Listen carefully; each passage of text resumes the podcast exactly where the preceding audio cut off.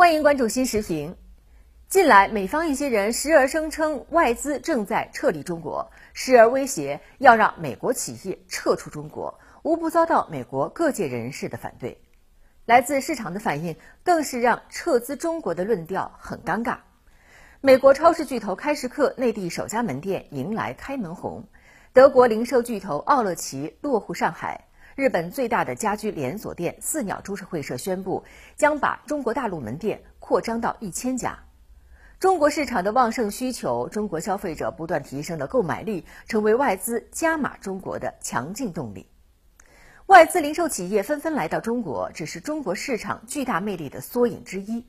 今年前七个月，中国新设立外商投资企业超过二点四万家。实际使用外资金额达五千三百三十一点四亿元人民币，同比增长百分之七点三。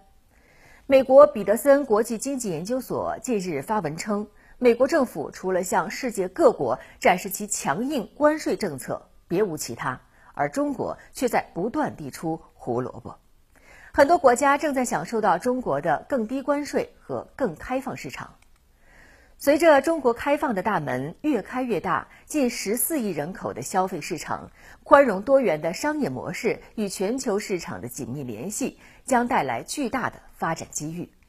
中国是各国企业投资兴业的热土，谁撤离中国，留下的空白很快就会有新的竞争者填补上。多年来，中美互为重要的贸易伙伴和投资来源地，双方利益深度融合，已经成为你中有我，我中有你的格局。